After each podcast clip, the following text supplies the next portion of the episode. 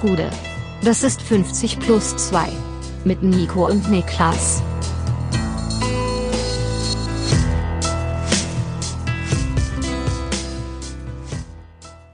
»50 plus 2 Bundesliga-Rückblick. Der 17. Spieltag ist geschafft. Die Hinrunde ist offiziell abgeschlossen. Mein Name ist Nico Heimer und bei mir sitzt der Mann, der am Samstag in der 75. über Freiburg gegen Union gerufen hat. Ob das bei euch gerade auch so geil ist, I doubt it. Niklas Levinson. Puh.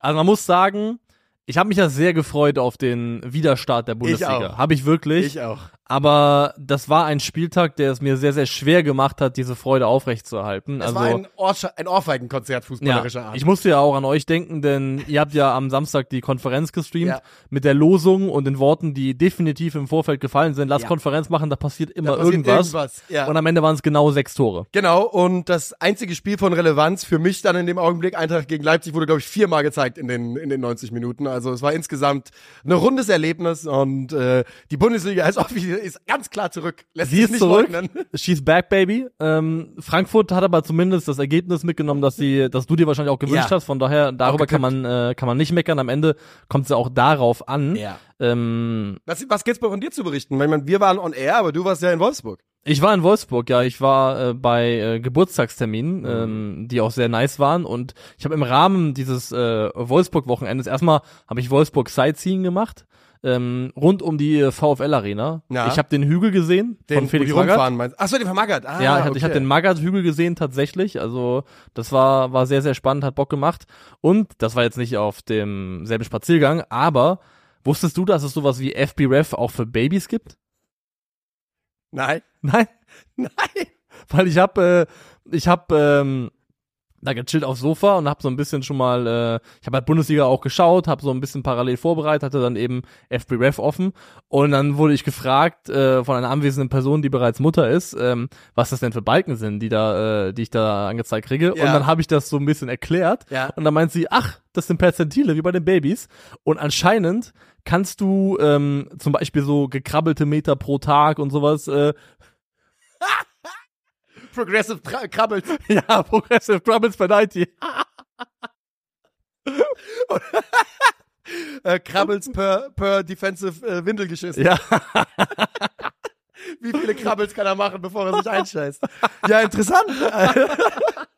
Aber die sind dann wahrscheinlich aus, Nein. weil sie Minderjährige sind aus Datenschutzgründen nur für die Eltern einsehbar, Ja, die, die also Daten. was man tatsächlich machen kann, worum es da tatsächlich geht, ist um zwei Dinge, die ja auch sehr leicht messbar sind, ist Größe und Gewicht. Oh ja, das Du geht, kannst das dann gucken, messbar. in welchem Perzentil ist dein Baby verhältnismäßig zu dem äh, Alter, wo es jetzt gerade ist, also dem Tag, dem Monat, was auch immer, Ja. in der Sache Ge Gewicht oder eben Größe. Also ist mein Baby da irgendwie im Durchschnitt, ist mein Baby in den Top 1%, also das kannst, kannst du dir dann eben anschauen. Ja. Ja, okay. Ah, interessant auf jeden Fall. Da kann man sich früh vorbereiten oder früh Karrieren ausschließen. Auch, Ja. Äh, bei, bei so.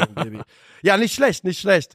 Ähm, wir gucken, dass wir reinkommen in diesen Bundesligaspieltag. Das können wir auch sagen. Wir haben heute ein bisschen, ja, nicht Zeitdruck unbedingt, Nein, äh, aber, aber wir nehmen um Wir haben- 38 haben wir uns getroffen. Wir haben viel vor. Denn wir nehmen sehr früh auf, weil wir beide nach Köln müssen. Du hast insbesondere mega viel vor heute. Ja, ich will erst noch äh, in die Ed Broski Show und habe danach die kühne Hoffnung, dass ich noch bei euch vorbeischauen kann. Ihr seid ja beim äh, Baller League Draft heute, Yes. wo ihr unsere Mannschaft zusammenstellt äh, nach bestem Gewissen und da hoffe ich, dass wir dann im Nachgang noch auch da vorbeischauen können. Ja, und äh, das Gute ist natürlich, dass du einfach wahrscheinlich bei Broski ins Auto hüpfen kannst. Und, Das ist meine äh, große Hoffnung, ja. und er da ähm, er da äh, hinfährt und dann genau ihr könnt dann heute ab 19 Uhr den Draft verfolgen auf twitch.tv slash ballerleague slash home ähm, und vorher könnt ihr natürlich Ed Broski auch auf dem Twitch-Kanal verfolgen das ist auf jeden Fall eine Empfehlung da kriegt ihr die volle Dosis Niklas Levinson heute der ist Ja. überall anzutreffen wir gehen rein in den Freitagabend äh, Bayern eröffnet gegen die TSG aus Hoffenheim und wie von dir gecallt übernahm Grilic die Rolle von Vogt in der Dreierkette und wie von mir gecallt spielt Brooks nicht, sondern mal wieder Versuch 210 mit Steven Nsoki. Ähm, und ich finde, dass die Hoffenheimer das optisch ganz ordentlich machen in Halbzeit 1. Und trotzdem, nach 18 Minuten erklingt die Tormusik, geschrieben vom Kaiser. Gute Freunde kann niemand trennen. Kurze Ecke, Musiala aus Spitzenwinkel, mithilfe des Innenpostens äh, die Führung. Ich würde sagen, das war eine einstudierte Variante und trotzdem super stark von Jamal Musiala. Ja, würde ich auch vermuten. Ich würde einfach sagen, wenn der FC Bayern jetzt zu auf gute Freunde kann niemand trennen übergehen sollte als Torhymne, dann holen sie mich deutlich mehr ab, macht sich schon mal 100%. schlagartig sympathischer, weil ich kann dieses Jabba Dabba Du. Wir haben ja am Samstag drüber geredet. Ja. Krieg, da hat die ganze Bundesliga PTSD davon. Aus Ja, den- es ist wirklich, es, es 15 geht einfach nicht mehr. Es ist zu viel geworden. Gute Ähm, Freunde und mein Tipp an die Bayern ist, nach dem ersten Mal durch, lass uns zweimal durchlaufen. Das gute Freunde kann niemand trennen. Gute Freunde sind nie allein. Da kommt nochmal gute Freunde. Das Ja. zweite Mal runterdrehen und die Fans singen lassen. Die waren nämlich laut genug beim Singen. Man hat aber stattdessen immer weiter laufen lassen. Das fände ich noch einen schönen Touch. Fände ich auch gut. Ähm, Stichwort schöner Touch. Die Art und Weise, wie Musiala mit diesem ersten Kontakt den Ball so mitnimmt, dass er eben so aufdrehen kann, ist aller, aller oberstes Regal. Also ich meine, wir sagen ja nichts Neues mehr, wenn wir darüber sprechen, dass seine Ballbehandlung sich im Weltfußball vor wirklich ganz, ganz wenigen, wenn überhaupt vor irgendjemandem verstecken muss. Und ähm, da sieht man es auch wieder. Also du kannst diesen Ball nicht besser im Erstkontakt verarbeiten, als Musiala das in dem Moment macht. Nee, finde ich auch. Und er äh, wirkt in diesem Spiel wie ein Man on a Mission. Ich glaube, wenn der fit bleibt in dieser Rückrunde, werden wir viel, viel Spaß an Jamal Musiala haben. Davon würde ich stark Ja, vor allem die Bayern natürlich, ja. Ja. Ja. Ähm, also, und was Grilic angeht, also es war jetzt auch ein naheliegender Call, weil er das ja auch in der Vergangenheit schon gespielt hatte und einfach jemand ist, der eben auch dasselbe Passrepertoire wie Kevin Vogt hat. Ähm, er hat's passt also auch dann dementsprechend in der Sparte auch die Erwartungen erfüllt. 46 von 48 Pässen waren erfolgreich. Die ein, der einzige Spieler, der mehr Pässe gespielt hat, war Anton Stach. Also er war auch jemand, der eben dann dementsprechend ähm, heftig involviert gewesen ist ähm, im Hoffenheimer Aufbauspiel. Ich muss sagen, das gesamte Spiel an sich hat sich für mich nicht, nicht nach einem 3-0 angefühlt. Wir hatten Nö, auch es- große TSG-Chancen, Ja. wir hatten den Ab Kopf der 60. Ab Ja. der 60. ist diese Phase, wo Hoffenheim wirklich 300-prozentige innerhalb von vier Minuten hat. Und als sie die dritte vergeben, ist eigentlich auch klar, dass sie das zu null verlieren, weil drei solche Dinger lässt du heute nicht liegen gegen Bayern, ohne dass du bestraft wirst. Und dann Nee. kassieren sie ja auch im direkten Gegenzug das zweite.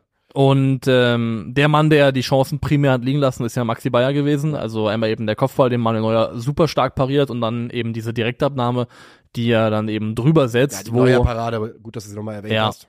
Die war richtig einfach saustark. Es das war war- auch klassisch Manuel Neuer, Genau. diese kurze Reaktionszeit, der Arm geht hoch, also 50 Prozent davon sehen aus wie reine Spekulation, aber sie gehen zu häufig dafür auf, dass es 50 Prozent Spekulation Ja. sind. Ähm, also den sogenannten ja. Ultra-Instinkt. Ja, das, Ähm, das, ist wirklich krass. Und äh, Bayers Volleyabschluss ist so ein bisschen ein Paradebeispiel das, für das, was Arteta gesagt hat, der dann seinen Spielern versucht dabei zu bringen, zielt in den Boden bei Direktabnahmen, bei Flanken, Ja. ähm, weil dann die Chance höher ist, dass der Ball überhaupt aufs Tor geht. Ähm, und Bayer ist auch ein gutes Beispiel dafür, ein personifiziertes Beispiel dafür, dass du von den XG-Göttern immer eingeholt wirst. Also er ist in den letzten acht Spielen ohne Tor geblieben, also letzten acht Spielen nicht getroffen. Ah, Maxi Bayer, Maxi Entschuldigung. Bayer, ja, ja, genau. Ich habe gerade sehr lange gebraucht, um da hinzukommen. Ja. Ja. Steht immer noch bei, äh, bei, bei sechs Toren, womit er aber eigentlich immer noch ganz, ganz knapp seinen eigenen XG-Wert überperformt. Und bis zum 21. Oktober hatte er sechs Tore aus 2,79 Spielen. Das wäre nicht meine Frage gewesen, ja. Genau. Weil der hat die sechs Tore ja gefühlt an den ersten vier Spieltagen gemacht. Ja, also das war, glaube ich, auch 21.10. müsste sein letztes Tor gewesen sein. Da hat er aus sechs Tore aus 2,79 XG gemacht. Ja, das- das und danach eben null Tore aus 2,51. Also das ist einfach ein typisches Beispiel dafür, dass die Angleichung früher oder später eigentlich immer erfolgt. Ja, genau. Also es gibt ja durchaus Spieler, die das dauerhaft überperformen Die Besten können. der Besten. Genau, sonst gäbe es ja diesen Durchschnittswert nicht. Aber ja, äh, Maxi Bayer ist auch noch sehr, sehr jung, hat da noch Zeit.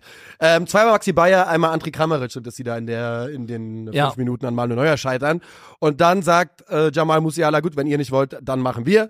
Und geht da ins Dribbling, Doppelpass mit Leo Sané, perfekt zurückserviert und dann steht es 2-0. Ja, da machst du halt wenig gegen, gegen diese Qualität, die die beiden da an den Tag legen. Nee, also wenn Musiala und Sané gleichzeitig ihr Form hochfinden, dann wird das für den Rest der Bundesliga extrem schwierig. Und Harry also, Kane. Und Harry Kane noch dazu. Aber der muss nichts finden, der reitet sein Form hoch einfach. Der reitet einfach, trifft dann eben auch noch zum äh, 3 zu 0 und hat damit ja, glaube ich, ja den Hinrundenrekord von Lewandowski mal Genau so mindestens ist es. eingestellt, ne? Genauso ist es. 22 Hinrundentore, Rekord von Lewandowski eingestellt. Ja, ähm, trotzdem muss ich anmerken, ich finde die Innenverteidigung in Person vor, an, vor allem Upamecano und der hat Bayer das eine oder das andere Mal wirklich körperlich eingeschult, hat einiges gelöscht, aber es gab in meinen Augen ein paar zu viele gefährliche Gegenstöße, als dem Bayern lieb sein kann. Ja. Also Ja. Gerade in Halbzeit 1 war das auch so, da haben sie es nicht konsequent umgesetzt bekommen, aber die, die Möglichkeiten waren eigentlich da für die TSG. Ja, und ganz ehrlich, also ähm, beides tolle Fußballer und das weiß der, weiß Thomas Tuchel auch selber, aber du wirst mit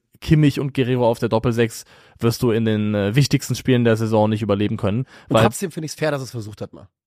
Weil, weil Guerrero hat es verdient, mal den, auch diesen, also den expliziten Starting-Spot zu bekommen nach Ja. seinen Einsätzen, gerade im Dezember. Und, aber du hast natürlich trotzdem recht, das ist einfach, damit kommst du nicht du an. kannst das genauso in den meisten Bundesligaspielen nach wie vor spielen und die Bayern werden davon keine allzu negativen Konsequenzen spüren. Aber es gab eine Szene für mich exemplarisch, wo Guerrero weiß, was passiert, aber einfach nicht die Reichweite hat ähm, und die, ähm, die Athletik, um den Pass, den er versucht abzufangen, abzufangen, und dann geht's eben in den Gegenstoß rein. Und ich glaube, da wirst du eine andere Lösung für brauchen. Ob die dann Pavlovic heißt, mal, mal schauen, ist auf jeden Fall der, der sich am ehesten anbieten würde. Ich bin sehr gespannt darauf, ob da echt nichts mehr passiert auf dieser Position. Danach sieht's für mich aktuell so ein bisschen aus. Ich finde eigentlich nach wie vor, dass um wirklich, wirklich ähm, der Favoritenrolle in der Champions League, die man auch so ein bisschen nach der Hinrunde hat oder nach der Gruppenphase hat, gerecht zu werden, nach wie vor glaube ich, müsste da eigentlich was passieren. Ja, und ich würde mich trotzdem anschließen und sagen, dass ich auch glaube, dass da eher vielleicht im Winter nichts passiert. Äh, Krischer Prömel sieht noch gelb-rot. Ja. In Ordnung. Mhm. Zweimal gestempelt, wie der Kommentator vollkommen richtig zusammengefasst hat. Und äh, auch genug für einen Platzverweis. Sein erster in der Bundesliga-Geschichte. Und ähm, ja, viel mehr am Ende des Sein Tages. ist allererster? Halt, ja, sein erster Platzverweis. Also der Vibe Zumindest von, Kommentator. ich muss sagen, der Vibe Ja, von Mann, Grisha ne? Prömel ist für mich einer, 100%, dass er eine schon, rote pro Saison. ja, wäre Ja. auch mein Vibe, den ich kriegen würde, ja. Finde ich auch. Äh, weil er auch einfach jemand ist, der mit viel Athletik spielt, mit Dynamik und mit einer gewissen Wild Wildheit so in sich, äh, in sich drin. Aber ich gucke es nochmal sicherheitshalber nach, aber der Kommentator meinte in der Bundesliga, und er hat recht. Er hat in der zweiten Bundesliga für Union einmal rot gesehen Mhm. und das war's in seiner Profikarriere Oh ja. bis jetzt. Überrascht mich positiv. Ja, würde ich auch sagen. Ich gucke mal, dass ich nichts verpasse. Ja, noch äh, einmal rot, einmal gelb-rot in der zweiten Bundesliga. Also, aber nichts in der Bulli. Und damit gehen wir weiter in den Samstag. Lass uns anfangen mit äh, einem, einer der Mannschaften mit einem neuen Trainer antreten. Köln spielt gegen Heidenheim. Ähm, zwei Positionen tendenziell eigentlich nur verändert, wenn man auf das letzte Spiel von Steffen Baumgott gegen Union guckt. Und das sind auch nur die Rückkehrer. Chabot nach Gelbsperre wieder da äh, für Dominik Heinz und äh, Kapitän Florian Kainz. Die hat natürlich eine Pause bekommen, äh, kommt für den verletzten Marc Uth. Florian Kainz spielt außerdem eine interessante Rolle äh, in, diesem, in diesem Kölner Team unter Timo Schulz, denn er wird zwar nominell im Zentrum aufgeboten, aber er hat ganz klar die Fre- Freiheiten, auf den linken Flügel auszuweichen und dann kippt Linden Meiner so ein bisschen äh, in die zentralere Rolle als zweiter Stürmer. Genau, und das deckt sich ja auch eigentlich mit der Präferenz, wie ähm, Schulz gerne spielen lässt, eben dieses, äh, ja, dieses Doppelsturmduo, eben ein Fixpunkt, ein zentraler Spieler äh, wie der Wieselke eben und äh, neben ihm jemand, der eben die Tiefe belaufen kann und der da eben etwas mobiler unterwegs ist. Und das wird eben auf Lindenmeiner zutreffen. Ähm, ich habe mir das Spiel tatsächlich auch im Einzelspiel angeschaut, weil ich habe gedacht, okay, irgendwas suchst du dir aus aus der Konferenz und nimmst es einfach mal mit.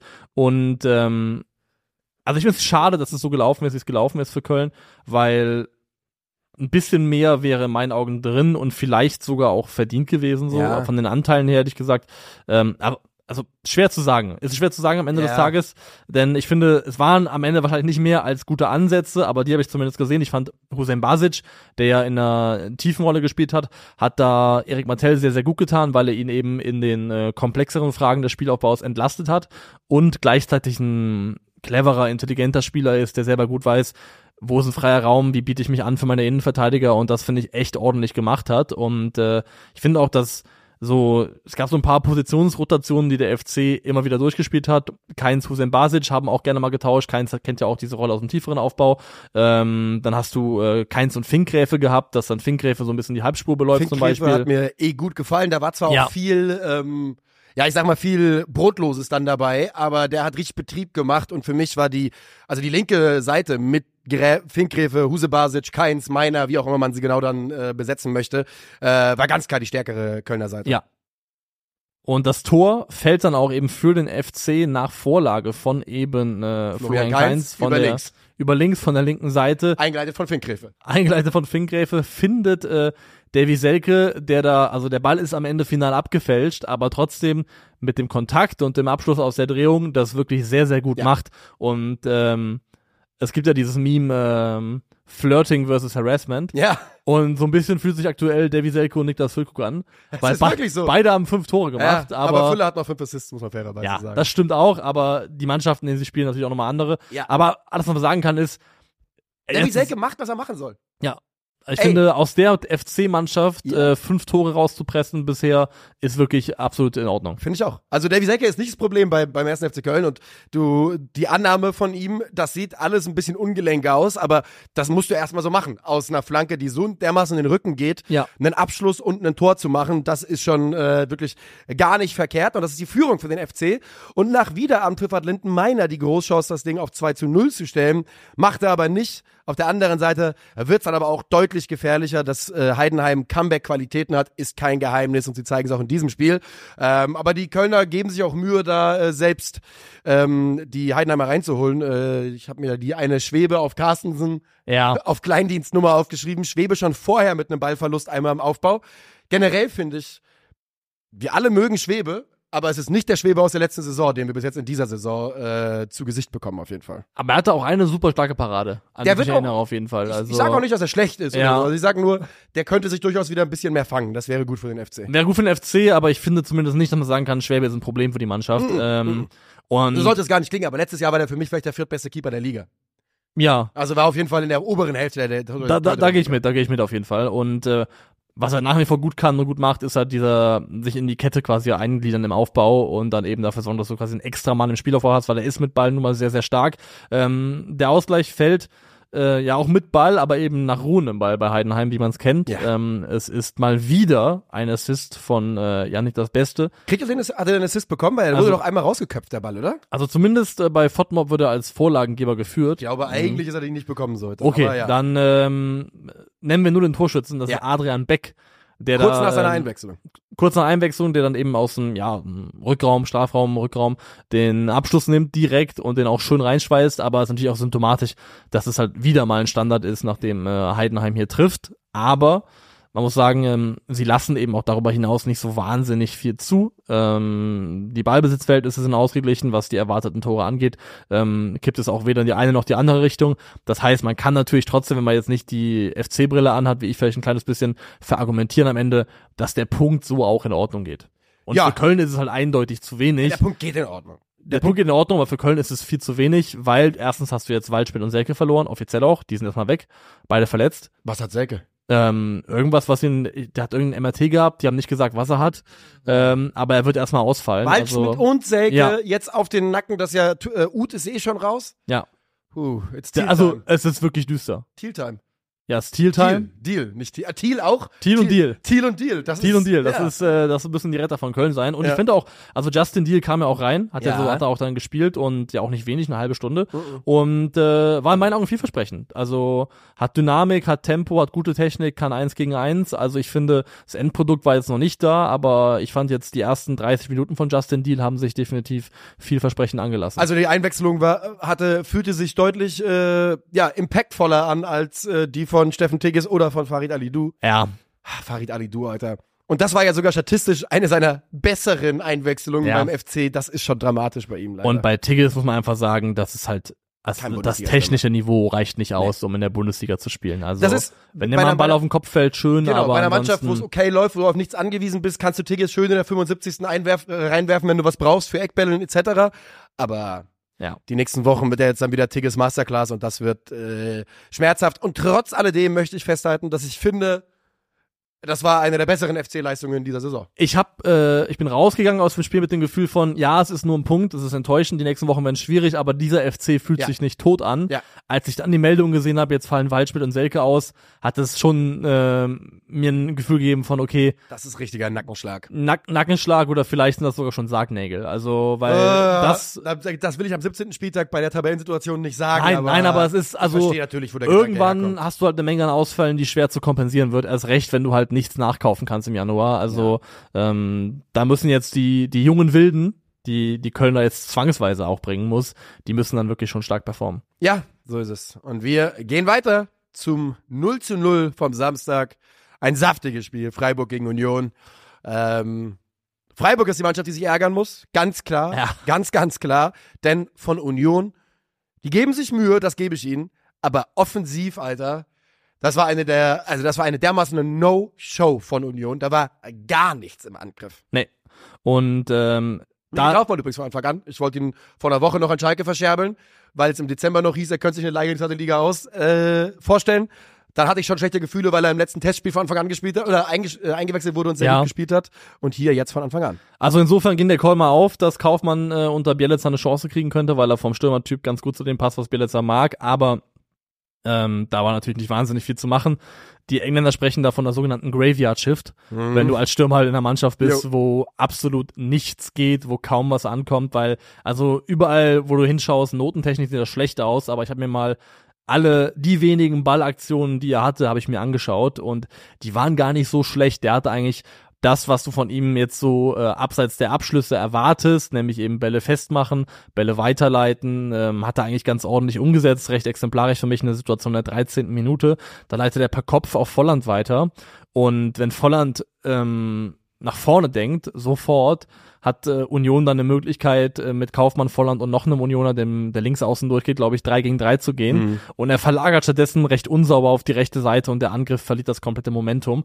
Ähm, also deswegen, ich hoffe, dass das nicht die letzte Chance war, die Kaufmann kriegt, weil ich glaube, dass er so blass aussah, lag mehr am Mangel an Gesamtqualität seiner, Gesamt seiner Mannschaft, als daran, dass er persönlich so schlecht gewesen wäre. Ich bin mir bei Mikkel Kaufmann nicht abschließend sicher, was seine Qualität angeht, wo er da gerade leistungstechnisch steht.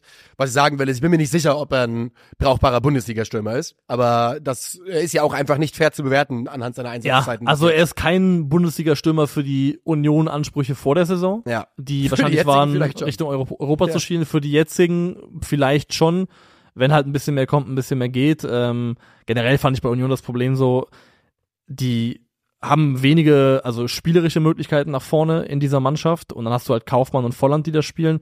Also du hast ja auch wenig Bedrohung für hinter die, hinter die Kette zu kommen. Du Nö, hast ähm, Fofana leider aufgelöst, Ja. Geraldo Becker nicht am Start. Also wie willst du irgendwie auch mit Tempo mal äh, diese Freiburger Abwehr irgendwie mit Bedrängnis bringen? Was sollen die überhaupt machen, Mikkel Kaufmann und Kevin Volland? Also ich meine, der, der beste Zuarbeiter in diesem Spiel und auch einer der konstanteren Unioner ist Juranovic äh, gewesen. Aber auch da, das war natürlich nicht viel und dessen Qualität ist ganz klar im Flanken inbegriffen. Das sind jetzt beides nicht die, also gut, Mikkel Kaufmann ist 1,88 oder sowas, der kann schon äh, Flanken verwerten, aber sind jetzt nicht die prädestinierten Kopfballstürmer beides. Also ja, schwierig bei Union. Ähm, Frederik Rönno möchte ich rausheben, der das natürlich sehr, sehr gut Ja. gemacht hat. Ähm, und Michael Gregoritsch ist es, der wahrscheinlich die größte Chance des Spiels vereitelt. Und zwar den Abschluss von Vincenzo Grifo, Von Grifo, ja. wo er wirklich, den er wirklich wahrscheinlich daran hindert, ins Tor zu gehen. Und der Gesichtsausdruck von Grifo nachher Ja. noch geil. Dieser, Ja. äh, du Idiot. Das war so ein bisschen äh, deutsche Nani und Ronaldo. Ja, ich wollte gerade sagen Kireshma, aber war natürlich Nani, du hast recht. Ja, das ist auch also eines der, das war ja ein geniales Tor, was Das, da geklaut das, worden ist die, ist. das ist der größte Diebstahl, der, der so auf Team, Ja. Teammate-Basis, die man, die man sich vorstellen kann. Ich glaube auch Ronaldo wäre so als Typ petty genug, um ab und zu noch drüber nachzudenken und sich zu ärgern. ich glaube auch. Also Also äh, spätestens, wenn ich daran denke, wie Cristiano, was war das? EM 2020? die Haare. Diese, dieses Tor, wie er das damals gefeiert hat, genau, Ja. das er nicht erzielt hat, bin ich komplett bei dir. Der, jeden Morgen wacht er wahrscheinlich auf und denkt, scheiß Nani, Alter. Ja. Eins mehr und ich würde heute noch bei Real spielen. ähm, also Freiburg Union, die Freiburger mit einer ordentlichen Leistung müssen sich einfach ärgern, dass sie da nicht mehr Ja, mitnehmen. Grifo, Gregoritsch, Röhl, es gab wirklich einige Chancen. Stimmt, Röhl der ähm, große Chance hinten. Ähm, ja, genau, also dieser Röhl-Abschluss, zentrales Tor dann, der muss einfach ein bisschen Ja. besser kommen. Ich habe ja unterschätzt selber ein bisschen, wie viel Zeit er eigentlich da hat, um da vielleicht auch ein bisschen äh, einen überlegteren Abschluss zu wählen. Ähm, Freiburg muss sich hier definitiv ärgern, alles, alles andere wäre Quatsch zu behaupten. Was halt aus Unioner Sicht positiv ist, dass Kevin Vogt sich nahtlos eingefügt hat in die Mannschaft und auch sofort die Rolle übernommen hat, die man sich wahrscheinlich vorgestellt hat. Der hatte, ähm, er war der Spieler bei Union mit dem meisten Ballbesitz, mit den meisten Pässen und der besten Passquote, also genau dem, wofür du Kevin Vogt eben auch holst. Ähm, das ist schon mal positiv. Wenn ich jetzt bei Union was in Sachen Transfers zu sagen hätte, würde ich trotzdem sagen, ähm, klar, du hast bei Kevin Vogt jemanden, der im Aufbau viele Aufgaben übernehmen kann, aber ein spielstarker defensiver Mittelfeldspieler. Ich finde, ich finde einfach Unions Mittelfeld ist mit Ball viel zu schlecht. Also wenn du nicht, Ja. wenn du nicht sofort überbrückst ähm, und äh, immer sofort die Tiefe suchst, ist dieses Mittelfeld, um gegen gut gestaffelte Gegner irgendwas zu erzeugen, einfach am Ball zu schwach in meinen Augen. Es ist halt echt, Union sitzt da halt jetzt tief in dem Loch, das sie sich gebuddelt hatten unter dem Fußball, den man mit Urs Fischer spielen wollte, ne? Das ist echt ein Kader, wo du der einfach nicht so viel hergibt von äh, was Varianz betrifft. Und die haben natürlich einen Lukas Toussaint, der eigentlich schon wahrscheinlich der Spielstärkste ist da hinten drin. Oder? Im, Ja, wenn, wenn das dein Spielstärker ist, dann Ja. kannst du dich da auch ausmachen. aber wer also. ist es denn? Wer soll sonst sein? Also, ähm, der spielstärkste Mittelfeldspieler von denen in meinen Augen ist äh, Leiduni. Ich hab Aber der ist gesehen. halt, also der ist ja eher, habe ich eher offensiver verortet als jetzt Ja. zum Beispiel. Ich sag jetzt jemand, der eine Kedira-Position spielen ist kann, mit mehr Fähigkeiten am Ball als Rani Ja. Kedira. Das ist so ein bisschen das, was ich mir vorstellen würde. Und Leidoni ist natürlich beim Afrika Cup. Sprich, Stimmt, selbst wenn ja. du auf den aktuell viel setzen willst, dann, äh, Dann geht es nicht. wird dir da wenig Ähm, gelingen, ja. Das Gerücht, was ich gut finde, ist das Peter Musa-Gerücht, ähm, rund um eine Rückholaktion, glaube ich, Mhm. weil der ist jemand, der auch ein, äh, also der kann das, was Bielitzer sich vorstellt und was Mikkel Kaufmann auf dem Papier vielleicht könnte, kann er, glaube ich, recht zweifelsfrei. Also ist jemand, der ein sehr gut mitspielender Stürmer ist, der andere gut in Szene setzen kann. Also es wäre eine Rückhol Rückholaktion in meinen Augen, die zumindest vom sportlichen Fit her sehr viel Sinn ergeben würde. Worauf ich äh, gespannt bin, ist, ähm, wie sich für Kevin Behrens weiterentwickelt. Kam jetzt in Minute 69, äh, glaube ich. Und ich bin mir einfach, das könnte echt eine der verrücktesten Stories der letzten zwölf Monate gewesen sein. Mit äh, vier Tore in den ersten zwei Spielen, Nationalmannschaft hinzu, spielt gar keine Rolle mehr bei Union. Ähm, mal gucken, wie sich das weiterentwickelt. Insgesamt kann ich leider nicht sagen, dass ich, also der Trainerwechsel hat sich bei Union schon ein bisschen verpufft. Kann man jetzt inzwischen, äh, glaube ich, festhalten. Ja. Sie haben den freien Fall ein bisschen bremsen Ja, können, ja. aber dass es einen merklichen positiven Umschwung gab, das kann man bisher nicht behaupten. Und ich glaube, wir haben jetzt einem Spiel, in dem sehr, sehr wenig war, schon recht viel gewidmet. Ähm, von daher, ich bin auf jeden Fall bereit, weiterzuziehen. Ich auch. Und äh, ich würde sagen, wir gehen da in so einem Spiel minus drei Grad, mindestens ein Drittel des Stadions leer, 24.000 von 33.000. Und genauso sieht das Spiel aus, denn es ist Mainz gegen Wolfsburg. Ja, also ich habe wirklich nachgeschaut. Ne? Es war 24.000 war die offizielle Angabe von Mainz, 33.000 ist ähm, die das Fassungsvermögen und ich würde sagen, es war vielleicht noch ein bisschen weniger tatsächlich dann da. War eine ziemliche Schande. Äh, mein Mainz-Kumpel war da. Der geht immer, der ist so ein bisschen trotzmäßig. Der geht immer dann, wenn sonst keiner will, habe ich das Gefühl. Ja. Minus drei Grad, der beschissenste Gegner der Saison. Da gehe ich doch mal hin, schau, das, das ziehe ich mir rein. Ähm, auf der einen Seite bei Wolfsburg Kotzer, Czerny und Kaminski von Anfang an für Cesinger, Baku und Swanberg.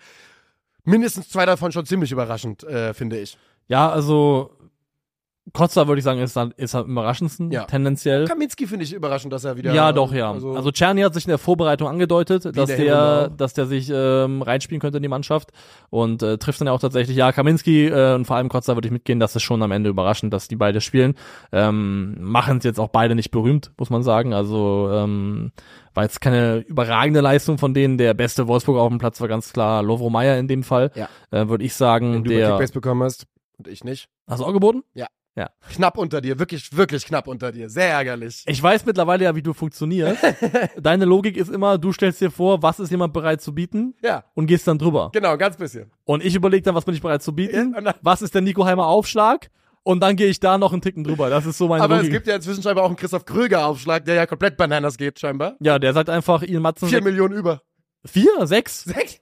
Sechs Millionen über Marktwert. Also, äh, das sind äh, desperate times für Christoph Kröger. Ja. Ähm, Lovo Meyer hat hier in dem Spiel, also herausgespielte Chancen, nennt Fotmob sechs, also im Sinne von auf einmal sechs Abschlusssituationen Das ist kreiert. verdammt viel für ein Spiel. verdammt viel. Ähm, Vor allem für ein Scheißspiel. für ein richtiges Scheißspiel. äh, er bereitet ja auch das Tor vor mit dem Ball in die Tiefe auf Watzlaw Czerny. Ja. Das 0-1 ist in meinen Augen ein Paradebeispiel für schlecht getimtes Pressing auf Mainzer Seite. Ja, Kassi ist es halt, der da äh, auf der rechten Seite viel zu hoch steht, oder? Ja, ich würde sagen, das ist eine, das ist eine, ist eine Kette von Dingen, die, die schief läuft. Also ich finde erstmal, Vene schiebt auf den AV raus zu spät und ähm, läuft den im Prinzip an, ohne eine Chance, den realistisch vor dem Pass unter Druck setzen zu können. Stimmt, und dann, Vene, Vene spielt ja links und Kassi spielt ja in der Dreierkette. genau. Ja, ja, Aber ja. dann, also dann ist es Van der Berg, der viel zu passiv ist, aber ja. Also im Vene gibt er die Tiefe auf. Also lässt er Czerny frei. Und was Cassie dann nicht machen darf, ist genau das, was er tut, nämlich sich ins Mittelfeld orientieren, weil irgendjemand muss diese Tiefe absichern. Ja. Und dann kommt eben der Ball in die Tiefe Genau, und äh, dann ist es Vandenberg, Vandenberg, der im Zweikampf mit Czerny einfach zu passiv bleibt. Aber ja, in meinen Augen sieht man da sehr, sehr gut, was halt passiert, wenn du halt eine Pressing-Sequenz auslöst und äh, die Teile nicht richtig ineinander greifen. Ja, und ähm, die Wolfsburger gehen eben dann so durch Czerny in Führung. Da kann man auch trotz alledem sagen, gehören immer zwei dazu. Das ist auch gut gemacht von Czerny. Ja. Und gut gemacht ist dann auch das Stichwort für Silvan Wittmer. Äh, der kriegt einen Ball von Philipp Mwene von der anderen Seite, guckt ins Zentrum, als würde er den Flankenabnehmer suchen. Ich glaube, er entscheidet sich im letzten Augenblick bewusst für den Abfluss, äh, Abfluss, Abschluss. Aber ich bin mir nicht sicher. Was denkst du? Ja, lass uns das gerne so stehen. Ja. Also äh, rein für die Story und äh, zum Wohle von Silvan Wittmar können wir gerne sagen, er hat das so gewollt. Ähm, ist ein bitteres Tor zu kassieren, weil es natürlich ein, also ein Freak-Tor ist Ja. irgendwo auch, dass du da frisst aus Wolfsburger Seite. Und so ein bisschen hatte ich das Gefühl so in den letzten Wochen vielleicht und in den letzten Spieltagen, dass Wolfsburg so ein bisschen auch Pech mit den Spielverläufen hatte und ein paar Dinge kassiert hat, die so ein bisschen freaky waren. Ja. Aber wenn man reinschaut in die Statistiken, die über die Tabelle hinausgehen, muss man sagen, Wolfsburg ist einfach auch in allen Belangen, die es in der Bundesliga gibt, absolut durchschnittlich. Ja. Sie sind absolut durchschnittlich und ähm, dass sie da auch in der Tabellenregion 10 bis 12 stehen, reflektiert sich eigentlich in allen relevanten Statistiken. Von daher kann man echt nicht sagen, dass denen, dass der VfL in irgendeiner Form übermäßiges Pech hätte. Man kann aber sagen, an dir liegt's nicht. An mir liegt's nicht. Ja. Du gibst alles für den VfL. Ich gebe alles für den VfL, ja. Ich, ich bin, äh, ich bin fully invested. Ähm, für Mainz ist es auch wieder ähnlich wie für Köln. Es ist ein Punkt, ist okay. Und in der aktuellen Tabellenkonstellation ähm, kann man sowieso noch nichts sagen, dass es irgendwelche Vorentscheidungen geben würde nach 17 Spieltagen. Aber Mainz bleibt halt am Leben, aber sie sind, ähm, das ist fünfte Unentschieden in sieben Spielen. ja, ist so ein bisschen zum Leben zu wenig, zum Sterben Ja. zu viel, was sie aktuell machen. Und äh, Mainz ist tatsächlich so ein bisschen, glaube ich, jetzt mittlerweile der Underperformer-König der Liga, haben da Bochum abgelöst. Sie äh, unterlaufen ihren eigenen XG-Wert, der so schon nicht prickelnd ist, um knapp sieben Tore und haben mehr als sechs Tore in Anführungszeichen zu viel kassiert. Also wenn man auf Understat schaut, ist Mainz laut Expected Points auf Platz sieben. Und äh, das ist natürlich eine Tabellenplatzierung, die sie aktuell meilenweit unterlaufen. Ja, äh, es wird interessant zu sehen. Vielleicht passiert ja auch in Mainz noch was, vielleicht passiert in Wolfsburg noch was. Es ist noch, äh, es sind noch 15 Tage zu gehen. Zentner habe ich noch aufgeschrieben, zwei wichtige Paraden auf jeden Fall für Mainz, Ja. eine früh, eine spät. Und ganz im Ernst, das Spiel war schon arg dünn. Also Man kann Paraden machen früh, man kann, man kann Paraden machen spät. ja, Beides geht. 0,5 XG zu 0,5 XG. Ja, also wirklich, also wir, wir versuchen ja gerade Dinge zu extrahieren aus Spielen, Ja. Die Damit einfach, wir hier nicht in einer Dreiviertelstunde durch sind mit dem Spiel. erstens das, aber auch, die einfach, die einfach schlechte Fußballspiele waren. Kann man mal sagen, wie es ja, ist. das war ein Mainz, Scheißspiel. Mainz gegen Wolfsburg, ähm, Freiburg gegen Union, Köln gegen Heidenheim, das waren alles Scheißspiele. Das kann man mal so offen sagen, Ja. wie es ist. Schau, schau sie mir trotzdem an und du kannst auch aus den meisten Spielen trotzdem irgendwas rausziehen, was dann am Ende halbwegs spannend ist zum Besprechen. Aber rein vom Gucken her waren das Scheißspiele. Yes, und ähm, das gilt ehrlich gesagt auch für Eintracht gegen, äh, also für Leipzig gegen Eintracht Frankfurt. Ein statistisch unverdienter Sieg für die Eintracht, aber eine Sache ist ja klar, es gibt keine unverdienten Siege gegen RB Leipzig. Nein, die sind immer verdient. Immer verdient. Und äh, statistisch liest sich das wie folgt. 3,07 Expected Goals für Leipzig laut Bundesliga.de, 0,81 für Eintracht Frankfurt. Und das ist natürlich saftig. Das, äh, Ja, da mal kurz einhaken, äh, weil das der richtige Punkt dafür ist.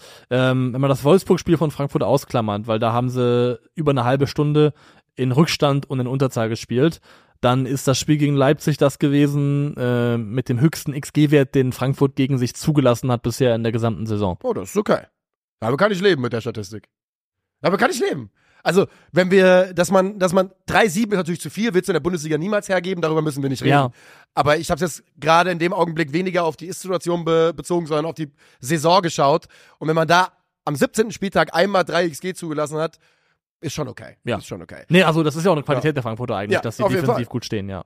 Jemand, der, also nach sieben Minuten fällt das 1 zu 0 und das wird vorbereitet von Nils Nkunku. Und Nils Nkunku ist ein Spieler, wo man wirklich ganz genau drauf, drauf gucken sollte, Ja. was der da macht bei der Eintracht in den letzten, in den letzten Monaten. Also gerade offensiv natürlich brutal wichtig geworden, ja auch gegen Gladbach schon. Dieser Ball ist richtig schwer, den so auf Ansgar Knauf zu bringen. Simaka, David Raum verteidigen das beide nicht so clever. Absprache ist nicht gut. Aber der Ball ist auch top. Er ist Das top, ist eine top. Top-Flanke. Und jetzt folgende Statistik. Danach, nach dem 1 zu 0, ist die Eintracht ja eigentlich fast nur in der Rückwärtsbewegung, nur am Verteidigen, ne? Nielsen Kunku führt 19 Zweikämpfe in diesem Spiel. Gewinnt neun davon, also über 50 Prozent. Pacho, die Innenverteidiger, keiner über fünf, über sechs, sein, sein Gegenpart auf der anderen Seite. Ebimbe mit, Moment, sechs Zweikämpfen. 19 führt Nielsen Kunku. Der hat einen unglaublichen Aufwand betrieben für die Eintracht und war für mich der beste Spieler. Ja, der hat sich extrem aufgewühlt. Ähm, ich muss sagen, Nach Kevin Trapp. äh, aufgerieben, muss ich Ja. sagen. Äh, nicht aufgewühlt, sondern aufgerieben. Ja. Äh, hat da richtig sich reingehauen.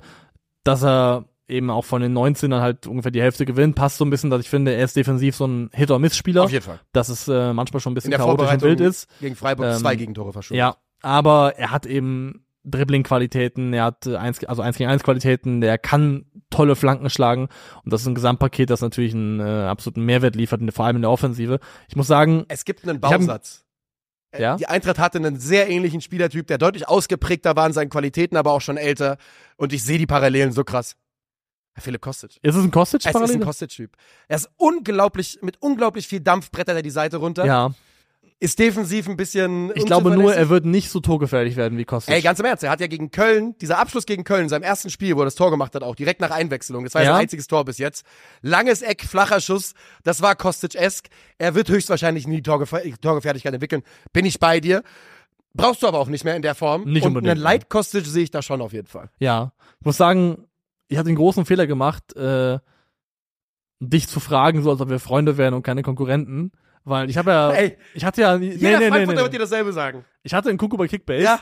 und hab dann Ja. dich gefragt, hör mal, Leipzig, ein Kunku wird überhaupt spielen und äh, halten oder nicht halten. Und du hast mir, gemeinsam mit mir hast du ihn quasi Ja. durch die Tür rausbegleitet. Ja. Und da habe ich zugeschaut, wie er eben äh, ein sehr, sehr gutes Spiel gemacht Ich hat. habe gesagt, ich bin das, ich habe gesagt, dass Philipp Max einfach defensiv stabiler ist und deshalb wahrscheinlich den Vorzug bekommen wird. Und das war am Christopher Michel hat das, glaube ich, noch, das ist ja einer von Frankfurts äh, besten Experten. Er hat es selber noch, hat auch am Freitag noch getweetet. Wir haben am Mittwoch oder so gesprochen und am Freitag tweetet noch Christopher Michel, er glaubt, Philipp Max wird den Vorzug bekommen wegen der defensiven Stabilität. Und dann spielt Nils Ja. Nkunku und macht das und ist der beste Frankfurter hinter Kevin Trapp. So viel dazu. Und ähm, die Frankfurter schaffen es da, muss man sagen, auch mit Glück, dieses Ergebnis Ja. am Ende über die Zeit zu bringen und auch vor allem mit einem sehr, sehr starken Kevin Trapp. Ja. Das ist ja jemand, der auch von Eintracht-Fans ähm, schon auch viel Kritik sich anhören muss und musste. Durchaus auch mal zu Recht, aber ich finde in Summe schon überzogen. Ähm, ist zumindest mein Gefühl so ein bisschen die Ja. Gesamtkritik an ihm. Und in dem Spiel ist er schon in meinen Augen der entscheidende Faktor dafür, dass die Eintracht am Ende diese drei Punkte mitnimmt. Also er hat, ich glaube, äh, acht Paraden in dem Fall ähm, und hat das wirklich gut Er hält gemacht. das fest. Er hält das fest. Das ist gar keine Frage. Und ja, also ich meine, der, die Kritik an Kevin Trapp, die, das ist halt immer, weil man, man hat, wir hatten ihn ja auch schon mal wirklich für ein Jahr in, in, in schlechterer Form bei der Eintracht und in, in dauerhaft, ein Kevin Trapp, der sich eben dauerhaft nicht in Bestform befindet, ist halt schmerzhaft. Ähm, aber ja, ich bin bei dir. Das war ein sehr, sehr guter, guter Spiel von ihm. Äh, Mario Götze spielt, weil Donny van de Beek spielt und Sascha Kalajdzic spielen beide von Anfang an. Das sollte man auch mal erwähnen hier an der Stelle. Und das bedeutet, dass Mario Götze ähm, ein bisschen defensiver, ein bisschen zentraler spielen kann. Gegen den Ball macht er das, ja, nicht immer so überragend, aber ähm, in den Phasen, in denen die Eintracht sich am Spiel beteiligt offensiv, macht er das sehr, sehr gut, verteilt die Bälle clever aus dem Zentrum raus auf die Flügel und ähm, Sascha Kalajic auf der anderen Seite äh, deutet auch schon absolut an, was er da machen kann ähm, mit Ablagen etc. Ja, ist ja auch, glaube ich, so ein, also, das ist ein bisschen viel gesagt, aber auch ein Moment, glaube ich, wo er einfach nur mit einem Touch den rausleitet und dann auch mal was einigermaßen vielversprechendes daraus wird. Wo er so in der Ähm, Rückwärtsbewegung selber nochmal gehen muss, um überhaupt den Ball umleiten zu können. Ja, und ähm, das da ganz ordentlich macht. Und Donny van de Beek kompletter Fremdkörper im Spiel bis jetzt. Le- Weil, er- weil er spielt ja sogar auf der Position eigentlich, Ja. die nominell ihm liegen sollte, eben recht weit vorne, so ein bisschen hinter der Sturmspitze. Und ähm, da war er wirklich in dem Fall ein Fremdkörper. Ist vielleicht auch nicht fair von jemandem, der in den letzten Jahren so wenig Gelegenheiten bekommen hatte, um Selbstvertrauen irgendwie zu entwickeln, das zu erwarten. Ich habe Donny gestern gefragt, was brauchst du? Zeit? Ja. Und dann habe ich gesagt, die haben wir. Also ja, ich bin Donny van van de Beek. Da sollte man noch ein bisschen abwarten. Kalajdzic war auch kein überragendes Spiel, aber man hat eben sofort sehen können und Ja. sich vorstellen können, was dessen Impact für die Eintracht bedeutet. Ja, also wo es in meinen Augen bei Leipzig so ein bisschen krank, und das ist ja auch eine positive Sache, ist ähm, am Killerinstinkt vor dem gegnerischen Tor. Ja. Und ich weiß auch ehrlich gesagt nicht, ob den, also ob das dauerhaft nur geschultert werden kann von Lois Openda. Dafür hat man ja auch Benjamin Cesko geholt, aber der also macht das bisher noch nicht in, in, in, in Reinform äh, oder ist Nicht noch regelmäßig. nicht regelmäßig, ist noch nicht auch, ist ja auch noch kein Stammspieler letztendlich. Genau, er kriegt halt Ähm, häufig wirklich so die undankbaren, die Einsatzzeiten sind Ja. undankbar für Seschko. Und äh, klar, Openda hat schon elf Tore jetzt nach 17 Spielen, das ist schon sehr, sehr stark alles in allem, aber ich finde schon, dass es so mein Gefühl ist, äh, Paulsen ist auch nicht bekannt dafür, ein, ein Clinical Finisher zu sein, dass äh, Leipzig einfach recht viel liegen lässt vor dem gegnerischen Tor. Ja, also ich habe jetzt die Statistiken, was Expected Goals äh, betrifft, nicht, nicht vor Augen. man, mu man kann wirklich eigentlich bei, bei Benjamin Seschko, Seschko ich habe es gerade mal nachgeschaut, der hat halt drei Tore in 14 Einsätzen, aber trifft alle 137 Minuten. Das, die Quote ist gut. Also das schreit eigentlich nach nichts anderem, außer lass den Mann mehr spielen. In der Champions League trifft er alle 114 Minuten, zwei Einsätze in 228, zwei Tore in 228 Minuten. Im DFB-Pokal trifft er alle 50 Minuten. Also die Statistiken sprechen dafür, dass man Benjamin Seschko nur mehr vertrauen muss. ja. Aber es gibt natürlich immer Gründe, warum Trainer das auch nicht machen. Vielleicht. Fairerweise, ich schaue gerade rein, ähm, also Leipzig ist ziemlich auf Linie mit ihrem eigenen XG-Wert, was die Gesamttore angeht. Also ähm, gut, also Leverkusen überperformt um 6, Bayern um 1,5, aber das sind jetzt keine, also gerade der Bayern-Wert ist nicht so wichtig oder nicht so groß. Ähm, vielleicht ist es das auch nicht. Am Ende sind sie vielleicht einfach nicht so gut oder nicht gut genug, um mehr zu sein als eine Mannschaft, die dieses Jahr Das um Platz 3, 4, 5 spielt. Ähm, für Frankfurt, Stichwort äh, Plätze 3, 4, 5. Ja, crazy, ne? Nach diesem Sieg und mit den nächsten vier Gegnern äh, vor der Brust ist es halt eine Riesenchance, richtig massiv in dieses Champions League Rennen einzusteigen. Und wir wissen, was das heißt. Zwei Punkte aus den nächsten vier. Nee, glaube ich nicht. ja, ey, halt dein Maul. Wir wollen nicht, wir können das, wir können da nicht jetzt schon drüber reden. Ähm, aber ja, die Eintracht, weil das ist ja eigentlich auch so ein bisschen der Moment. Wir haben die äh, Hinrunde offiziell abgeschlossen. Und das Eintracht Frankfurt, die Hinrunde, bei denen man eben 16 Spiele ohne Stürmer gespielt hat, auf Platz 6 abschließt, drei Punkte hinter äh, Borussia Dortmund, sechs Punkte hinter RB Leipzig, sieben Punkte hinter dem VfB Stuttgart auf Platz 3, hätte ich sofort unterschrieben, ohne jegliche Diskussion, ohne irgendwas zu hinterfragen. Ja, kann ich verstehen. Also wir sind zufrieden und ähm, deshalb gehen wir weiter, würde ich behaupten. Und Noch äh, einmal Konferenz? Wir haben noch eins, oder? Ah ja, genau. Augsburg die, gegen Leverkusen. Die Leaves. Ja. Die sich äh, Duselkusen, Bayern 04 Duselkusen, die am Ackern und Rackern sind über 90 Minuten gegen, gegen Augsburg, aber sich erst in 90 plus 4 mit dem 1 zu 0 belohnen. Ja, die, die Leichtigkeit des Seins, die geht so langsam aber sicher geht die so ein bisschen verloren bei Leverkusen und dann kann man, also man kann natürlich trotzdem hier eine positive Lesart finden, nämlich, dass es auch eben die Qualität einer Spitzenmannschaft ist, in so einem Spiel dann eben auch in der Nachspielzeit noch da zu sein, diesen Moment zu nutzen und das Siegtor zu machen, das War ja auch nicht unverdient. Also ich, ich sag Duselkusen hier, weil die Bayern immer, wenn sie ein spätes Tor machen, scheißegal, ob sie Ja. vorher 60 Torschüsse hatten, immer Dusel Dusel, Bayern. Äh, also Leverkusen hat dieses Spiel schon, was hatten die? Knapp 80 Prozent Ballbesitz, 75 irgendwie sowas. Ja, also, sehr, sehr dominant auf jeden Fall. Das ist schon klar. Deswegen, es gibt keinen, jetzt keinen Rahmen, wo man sagen kann, dieser Sieg wäre irgendwie unverdient. Das ist Quatsch.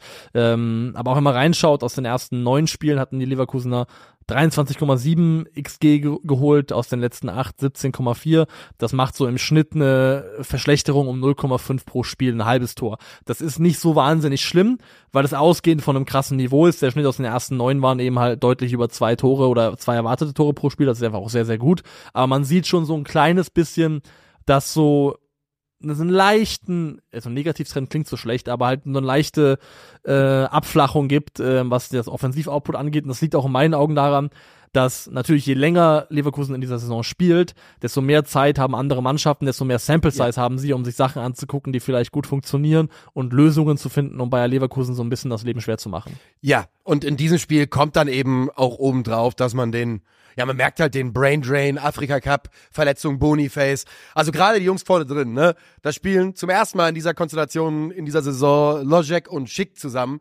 Und äh, wenn du dir, egal auf welcher Plattform, einfach nur die Bewertungen der Leverkusen-Spieler anschaust, dann siehst du, wo es nicht so gut funktioniert hat in diesem Ja. Spiel. Denn die Jungs waren einfach nicht so connected, ähm, wie das normalerweise zum Beispiel Victor Boniface oder, das muss man ja auch sagen, der geschonte, weil angeschlagene Florian Wirtz ähm, tun. Ja, und äh, also die Spieler, die beim Afrika Cup weilen, die fehlen natürlich auch und das merkst du, aber ich finde vor allem bis zu seiner Ab Einwechslung hast du die Abwesenheit von Florian Wirtz ganz extrem Oh ja. gemerkt, weil äh, er ist halt der kreative Unterschiedsspieler, den Bayer Leverkusen aktuell hat und ähm, da muss man auch mal das lobend unterbringen.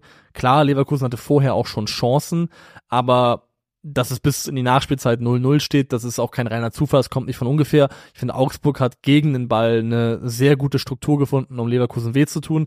Sie verteidigen eigentlich, kann man jetzt drüber reden, ob es ein 4-3-1-2 ist oder einfach eine 4 Raute und dann zwei vorne.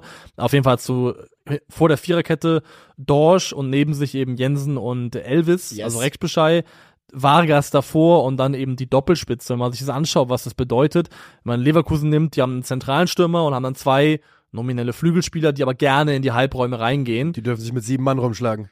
So die ungefähr. mit sieben Mann rumschlagen erstens und dieses Dreier Mittelfeld von äh, von Augsburg, also Jensen, Dorsch und Elvis deckt dann, wenn die Spieler von Leverkusen in die Halbräume reingehen, relativ organisch stellen die die Passwege zu Ja. ähm, und machen erlauben Leverkusen eben keine einfachen Bälle äh, eben in diese Halbräume in die offensiven Positionen rein. Gleichzeitig hast du Vargas, der auf Schaka oder Palacios, je nachdem wer anspielt, angespielt werden soll, draufgehen kann. Und Elvis und Jensen sind beide in Positionen, aus denen sie auch selber gut nach vorne rausschieben können, um dann eben Druck zu machen auf die Sechser von Leverkusen. Also diese ähm, gegen den Ballstruktur, die Augsburg gewählt hat, die vor allem halt auf die Schließung des Zentrums äh, ausgelegt war, funktioniert echt sehr gut und sieht man auch nicht zum ersten Mal, dass das gut klappt. Also ähm, das ist vielleicht ein Mittel und ein Weg, mit dem man Leverkusen zumindest limitieren kann. Ja. Weil Fakt ist auch, die Spieler von Leverkusen sind so gut, technisch so stark, dass du teilweise eigentlich von deinem reinen Defensivverhalten her kollektiv alles richtig machst, aber sie eben trotzdem Möglichkeiten finden, dich auszuspielen. Aber ich finde wirklich, dass Augsburg hier gegen den Ball ein äh, sehr ordentliches Spiel gemacht hat. Das finde ich auch. Der Matchplan von Augsburg war ja auch klar.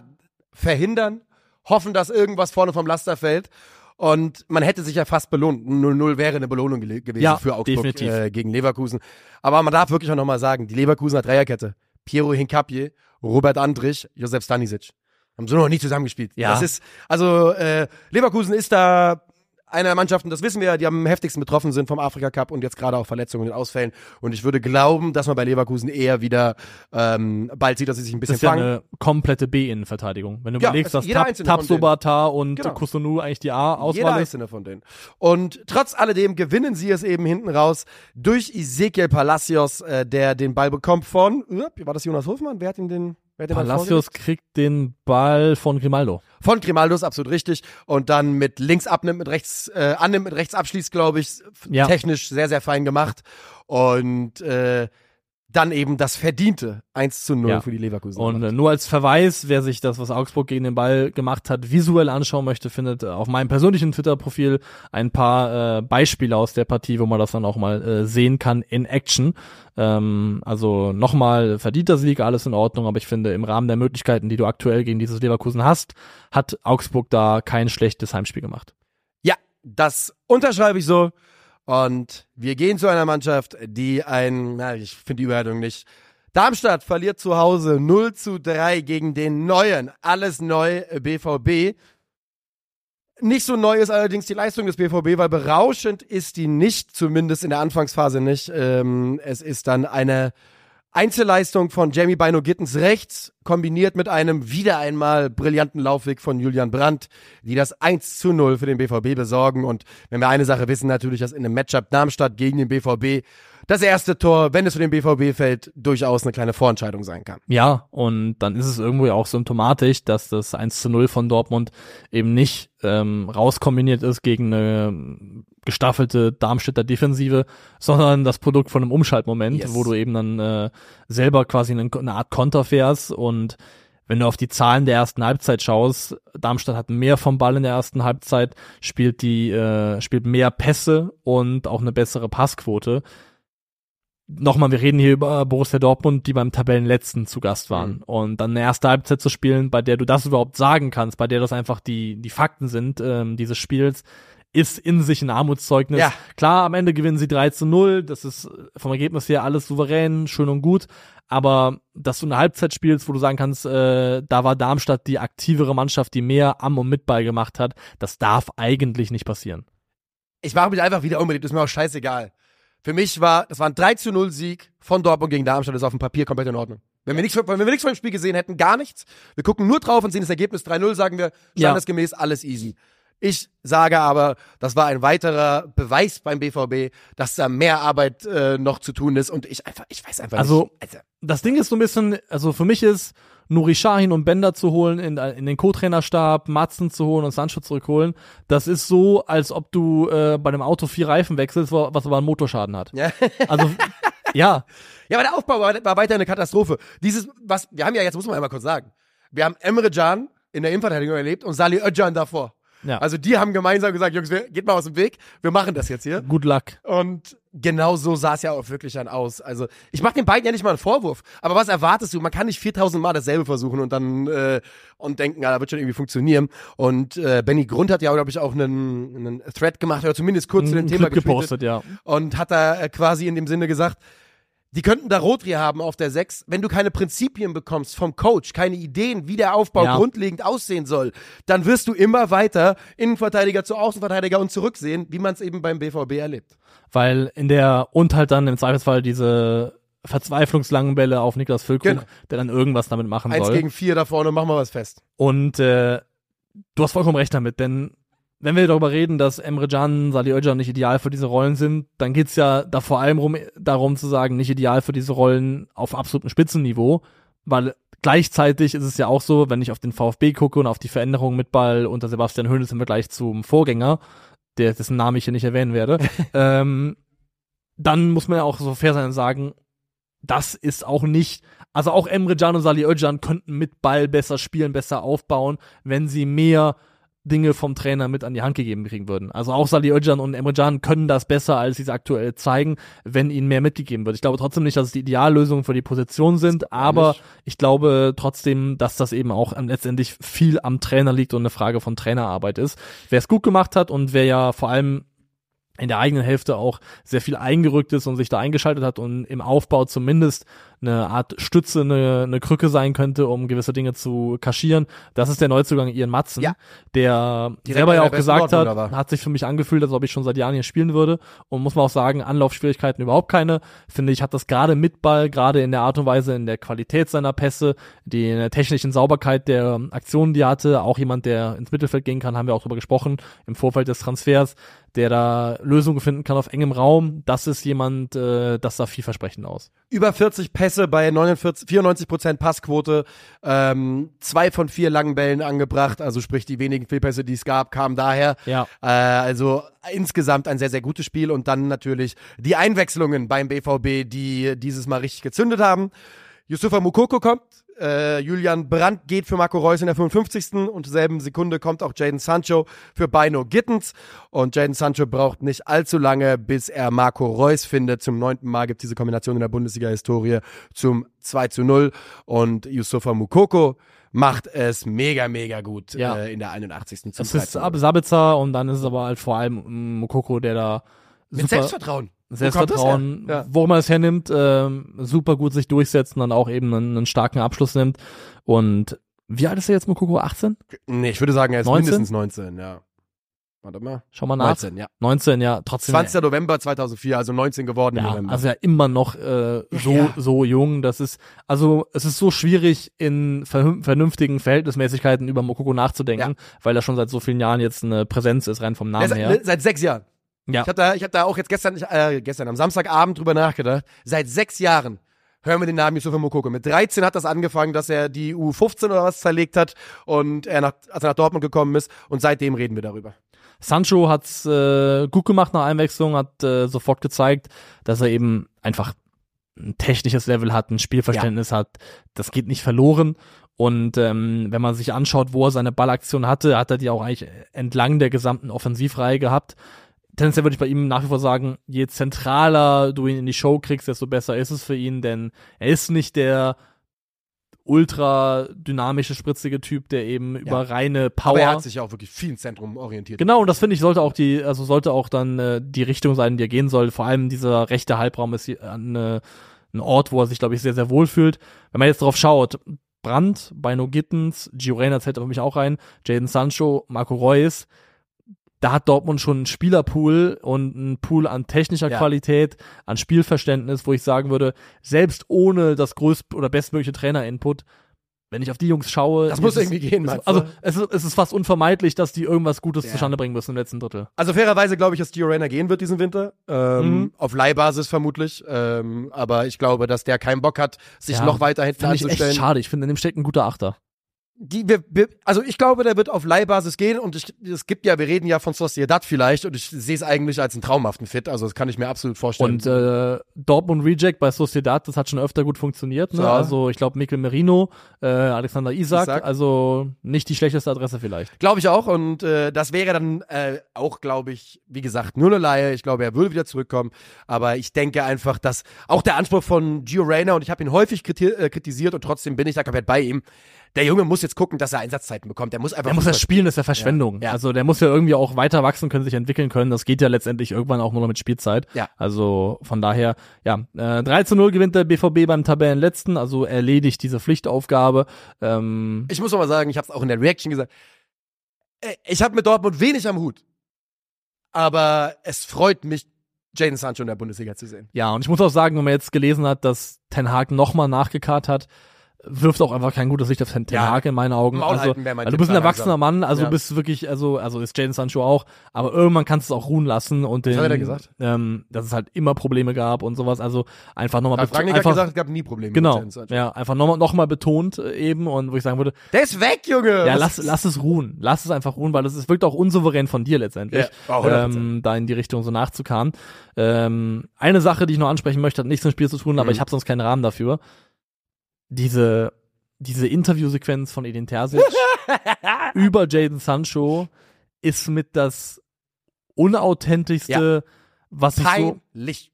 ja, Es ist peinlich. Es ist wirklich peinlich, weil du sagst es, es wirkt unauthentisch. Und du siehst, fuck. ja, du siehst ihm ja an, wie geil er es gerade Ja. selber findet. Also Das du siehst es das große in, Problem. in, in seinem Gesicht komplett an. Wir haben genau darüber ja schon off-camera mal geredet, dass du siehst ihm an, wie geil er es findet, das gerade zu erzählen. Und wie raumgreifend er das da formuliert und wie viel Zeit er sich nimmt. Ich habe wirklich, ich sag's ganz ehrlich, ich habe Gänsehaut bekommen, keine positive, Vor Scham, ja. als ich das, das erste Mal gesehen Gänsehaut vor Scham. Also diese Pausen, diese, habe. Wie man sich dieses Fettnäpfchen so gönnen kann, raff ich halt nicht. Wenn du eh schon so angezählt bist wie Edin Terzic, der ewige Edin, dann, dann sich dann da hinzusetzen bei einem Interview, was ja auch eindeutig vorbereitet war, ne, dieser San Sancho-Transfer hat sich angebahnt und Sky hat dieses Interview zehn Minuten nach Bekanntgabe gefühlt ready. ja, Das heißt, es war eindeutig, eindeutig vorbereitet und gelernt und ich verstehe es auch nicht. Und du hast danach auch richtigerweise geschrieben in der Gruppe mit, äh, mit Krügi und mir.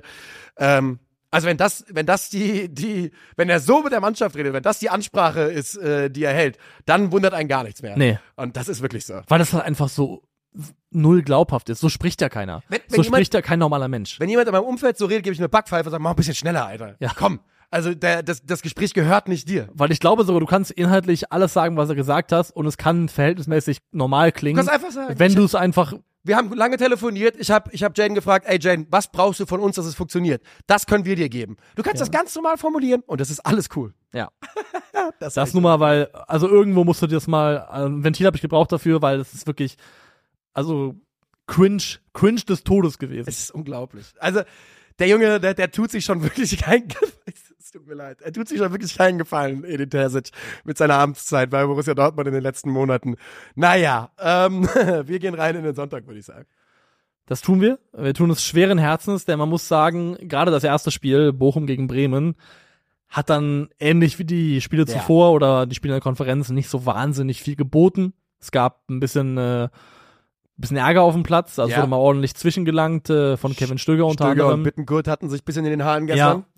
Bittenkurt mit einem Move, den ich äh, damals ja von meinem Vater auch beigebracht bekommen habe. Ja. Dieses, ähm, wenn du, wenn du da stehst mit deinem Gegenspieler, dieser Tritt auf den Fuß. Ja. Den kannst, kannst du heute nur noch sehr, sehr, Scheiß also Videobeweis. sehr, sehr versehentlich machen, Ja. ähm, weil halt der Videobeweis sonst sofort da ist, aber konntest du halt sonst früher, wenn halt nur ein Schiri auf dem Platz ist, konntest du aber schnell auf, schnell stempeln.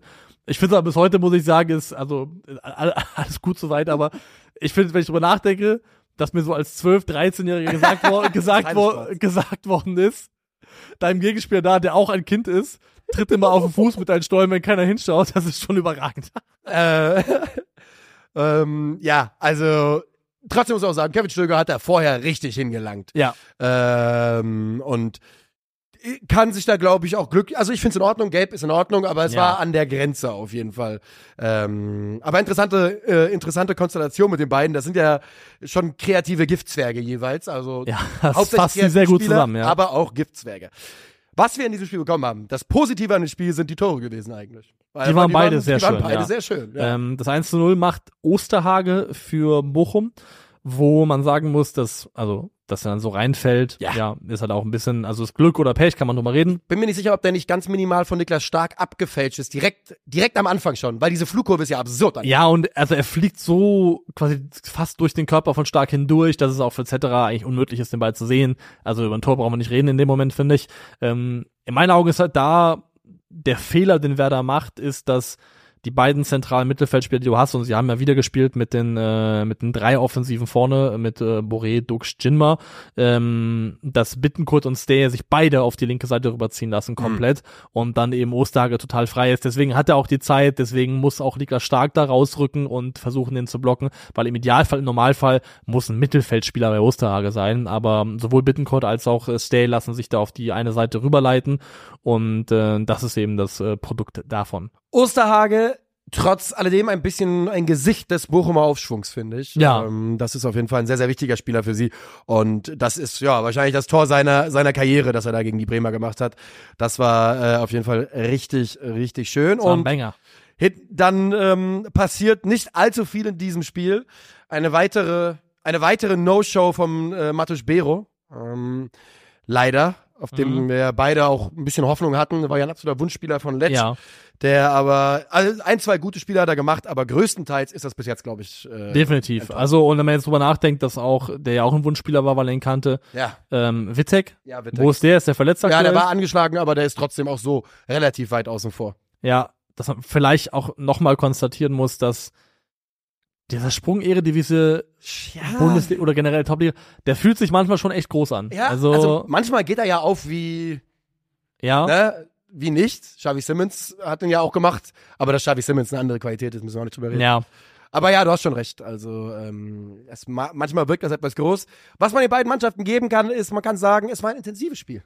sehr. Sie haben sich beide, also wirklich reingehauen, das war giftig, da war Emotion drinne. Ähm, das sind alles Dinge, die du sagen kannst, um darüber zu plakatieren, dass es halt einfach kein gutes Fußballspiel war. Und ähm, den, ja, den Klimax erreicht dann dieses Spiel eben mit dem Ausgleichstreffer in der Nachspielzeit durch Ja. Niklas Stark, der da aus der, ja, so 20 Metern zum Abschluss kommt ungefähr. Und dann ist halt Osterhage der Pechvogel. Er fällt der, definitiv ab. ja, er Stark fällt, Osterhage ist auf beiden Seiten das äh, ausschlaggebende Duell. Genau, und hier ist es eben Osterhage, der so abfälscht, dass der Ball an die Unterkante der Latte klatscht und dann eben reingeht, da kann niemand was machen und dann fällt eben auch da so ein bisschen glücklich der Ausgleich für Werder Bremen. Wahrscheinlich vorher auch schon mit zwei Chancen. Ja, 81. wahrsch- 87. also ich würde sagen, am Ende des Tages ist es aber trotzdem das Ja. Angemessene Ergebnis für dieses. Spiel. Her äh, und boah, Hertha Union, ich wollte Werder sagen. Werder hat äh, einfach genug Aufwand betrieben, um sich da diesen, diesen Punkt irgendwie zu erarbeiten. Mal gucken, ob Rafael Santos Boré, wie lange er noch bleiben wird. Das ist ja weiterhin ein Thema, wobei äh, man in Bremen, glaube ich, jetzt ganz guter Dinge ist, dass der Mann an Bord bleibt und ich habe sonst nichts mehr zu äh, Bochum gegen Bremen und könnte mich weiter bewegen, wenn du Bock hast. Ich habe Bock, mich weiter zu bewegen, ja. Dann gehen wir nach Gladbach zum Spiel. Borussia Mönchengladbach gegen den VfB Stuttgart, das 3 zu 1 für Gladbach ausgeht und darin mündet, dass alle Stuttgart-Spieler bei Kickbase abgestoßen werden. It's going down for real. Ja, mal schauen, ob's, ob's for real äh, passiert. Aber was man halt schon erkannt hat, ist, dass, für, weil für Stuttgart gilt natürlich dasselbe, was auch für Leverkusen gilt, dass je länger die Saison geht, desto mehr Zeit haben Mannschaften, um sich was zu überlegen, was gut funktionieren könnte. Und was man bei Gladbach auf jeden Fall gesehen hat, ist, dass sie sich ganz klar am äh, Bayern-Playbook bedient haben Mhm. gegen den VfB. Ähm, denn im Spiel Bayern gegen Stuttgart war es so, dass Pavlovic, es war glaube ich auch gegen den, gegen den Ball, gerade wenn dann Stuttgart schon weit vorgerückt war, ein 4-1-4-1 und Pavlovic war so der Spieler zwischen den Linien, der dafür da war, diese dieses sich fallen lassen aufzunehmen. Wenn Undav und Enzo Mio aus der, aus der letzten Linie sich fallen lassen in den Zwischenraum und dort anspielbar zu werden, das ist ja da, wo der VfB gefährlich wird. Dann Ja. drehen die auf und dann plötzlich hast du eben eine ge- brandgefährliche Situation. Und hier war es eben Julian Weigel in einem 4-1-4-1, hat sich nachher ein bisschen geändert, können wir noch kurz drüber reden. Aber vor allem Weigel war dafür da, eben zwischen den Linien da zu sein, darauf aufzupassen, dass Undav und Mio dann nicht eben frei an, frei an Mann kommen können. Und das hat nicht immer funktioniert, aber hat auf jeden Fall geholfen, den VfB so ein bisschen einzudämmen. Ja, und sie geben ihnen ja, genau wie die Bayern das gemacht haben, sagen sie halt, ja, macht halt, wenn ihr den Ball unbedingt so viel haben Ja. wollt. Also in den toten Zonen äh, außerhalb unseres letzten Drittels könnt ihr damit machen, was ihr wollt. Und das spiegelt sich am Ende wieder in knapp 70 Prozent, 68 Prozent Ballbesitz für den VfB Stuttgart und eine Führung nach 32 Sekunden, glaube ich, für Robin Hack.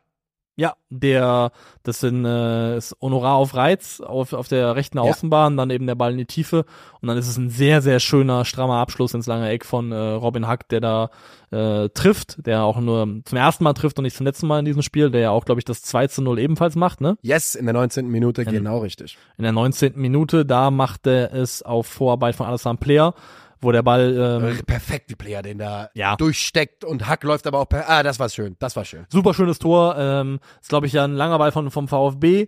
Sagadur ist so ein bisschen vorgerückt, dann kommt der Pa- Kopf, der Kopfball Postwenden zurück, dann passt die Ordnung nicht den Ball im ganz. Mittelfeld und dann geht's super schnell. Ähm, aber ja, wie Player das, das spielt, also Players Qualität mittlerweile so Ist im, geil, ne? Chancenkrieger, macht Bock zuzusehen, Ja, macht einfach richtig Bock. Und dann äh, Hack eben, finde ich auch clever, dass er da den Abschluss auf kurze Eck geht, stramm, weil ich glaube, Nübel hat auch eher mit dem 102 km/h. Der Was? erste Schuss 98 km/h, also die Abschüsse kombiniert 200 km/h schnell, das war schon in Ordnung. Gutes Venom. Und äh, Hack hat ja schon auch in der im letzten Jahr noch Ja. äh, langsam angedeutet, dass er äh, hier Ansprüche anmeldet und jetzt mittlerweile echt untermauert. Hat gut funktioniert, wie ich finde. Ja. Dann hat ähm, in meinen Augen Seoane gut gewechselt. Das kann ich jetzt natürlich ähm, nicht mehr nachweisen im, im, im, in der Rückschau, aber ich habe so gesessen und gedacht, das wäre, glaube ich, jetzt noch ein guter Zeitpunkt in der zweiten Halbzeit irgendwann jemanden wie Jordan zu bringen, Ja. weil die Option, die du mit Hack und Player hast, ist halt tendenziell immer schnell. Ja. Und mit Jordan hast du die Möglichkeit, auch mal festzumachen, auch mal vielleicht mal einen Ball zu halten, um mal selber wieder vorrücken zu können.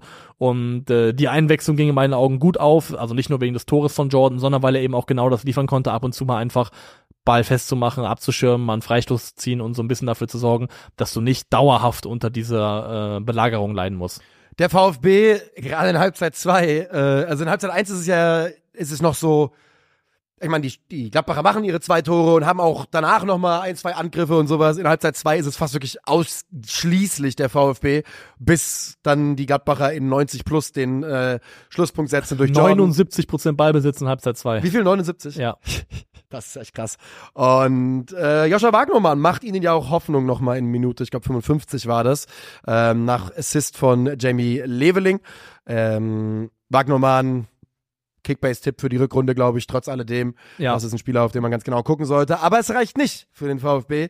Trotz des Aufwands, den sie betreiben, trotz der Statistiken, die in vielerlei Belangen für sie sprechen, ähm, kommen sie zu selten in die ganz zwingenden Abschlusssituationen und kassieren eben hinten raus dann noch ein drittes. Das ist ja Jordan, der es macht, aber wer bereitet das vor? Oder gibt es gar keinen unmittelbaren Assistgeber? Ich glaube nicht. Also nee, ich glaube, ja, wie war das nochmal? Ich habe es auch gar nicht mehr so richtig Der vor Augen gerade, muss ich sagen. War es ein Abschluss, der abprallt und dann nochmal im, zweit, im zweiten Nachfassen von Jordan reingeht? Kann sein. Ähm, Konés Postenknaller ins Leere. Stimmt, der tolle Kone-Abschluss auf, auf den Pfosten und dann einfach ähm, Jordan, dann ist der, Jordan der einfach da, wo er abstaubt. ja. sein soll. Genau. Ähm, generell, ich hab, was ich als Gedanke hatte beim Spiel. Erstmal, ähm, Hönes löst dann eigentlich direkt zur zweiten Halbzeit die äh, Viererkette auf, nimmt der Stenzel und Mittelstädt runter Mhm. und bringt dann dafür eben äh, Roh und Leveling und geht dann mehr auf einen Dreieraufbau mit Wingbacks und da finde ich, hat man dann gesehen, da hat dann auch Gladbach drauf reagiert, weil in der zweiten Halbzeit, vor allem hinten raus, ist Weigel eben nicht mehr Sechser, sondern eigentlich zentraler Innenverteidiger in der Fünferkette, weil das hat eben der VfB versucht, dann mehr Leute in die letzte Linie zu kriegen. Und da hat man eben gesehen, dass Gladbach darauf reagiert hat, Weigel unheimlich viel zwischen Friedrich, zwischen Elvedi positioniert war Mhm. und dann eben mehr da gespielt hat.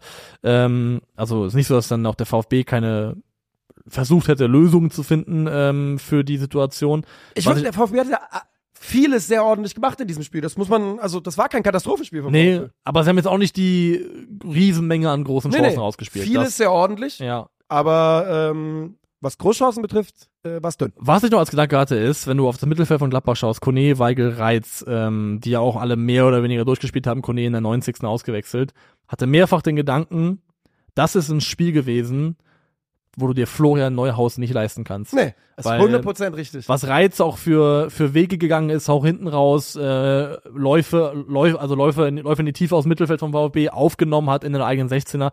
Das macht ein Neuhaus einfach nicht. Florian Neuhaus ist leider echt ein Luxusgut, in Anführungszeichen, im negativen Sinne, dass du dir als Mannschaft, die gegen den Ball arbeiten muss, was der Gladbach musste in dem Spiel, echt nicht leisten kannst. Und Reiz und Kone wiederum, finde ich, haben auf der Acht da wirklich, wirklich abgerissen und sich echt auch den Arsch aufgerissen in dem Spiel. Ich, ich muss wirklich sagen, bei Florian Neuhaus, ich meine, ich verstehe natürlich, dass man ihm ja einen großen Vertrauensbeweis entgegengebracht hat im, in den letzten zwölf Monaten. Ist ja, glaube ich, auch der nominelle Kapitän, ne? Oder? Haben sie nicht zum Kapitän gemacht irgendwann? Neuhaus? Nee. Nee. Haben die nicht Ähm, zum Vizekapitän Sie haben, ihn, sie haben ihm die 10 gegeben. Ähm, Ja, der der die 10 Kapitän ist ja nominell äh, der verletzte Torwart. Wer heißt der nochmal? Schon vergessen, der Schweizer. Omlin ist, Omlin. ist wirklich Kapitän. Ja, Omlin ist was? Kapitän. Ach, krass, ja, ja, krass, der ist krass, halt nur verletzt aktuell. Was ich sagen wollte ist, ich würde. Ab welchem Preis würdest du Florian Neuhaus keine Steine in den Weg legen als Gladbach? Ja. Ich auch nicht. Ab welchem Preis? Sag mir einen Preis. 10 Ach so, Millionen? sorry, ich war gerade 15 Millionen? kurz ausgeklinkt. Äh, Ja. äh, also, wenn du 10 kriegen kannst, sofort. Oder? nehmen. Sag ich auch, Sofort. 10 Millionen also, auf Wiedersehen. 10 Millionen für Florian Neuhaus würde ich sofort nehmen. Danke, danke für alles, aber die würde ich nehmen. Und das Definitiv. Lustige ist, vor drei Jahren hätten wir darüber wahrscheinlich gesprochen, ob man 40 Millionen ablehnen müsste. Ja. Es ist so, weil vor drei Jahren war halt noch der Gedanke, oh, da wird es eine Entwicklung geben äh, bei Florian Neuers, aber er hat 22, da konnte man sich noch alles vorstellen. Jetzt ist er 26. Das ist eine Aktie, die tief gefallen ist. Ja, auf jeden Fall. Ähm, wir fallen nicht tief, aber wir fallen, wir fallen weich auf die Elf des Spieltags, Ja. raus aus dieser Folge. Im Tor Kevin Trapp, äh, Nielsen Kunku auf der linken Seite, Silvan Wittmer auf der rechten, Gulde von Freiburg und Niklas Stark bilden das Innenverteidiger-Duo, Palacios und Rocco Reitz äh, gemeinsam im äh, Mittelfeldzentrum. Wirklich, also Rocco Reitz, Ey, tolle Entwicklung, ähm, eine der besten Geschichten dieser Saison. ja, und definitiv mehr als, mehr als eine coole Story mittlerweile, einfach wirklich ein richtig guter Spieler.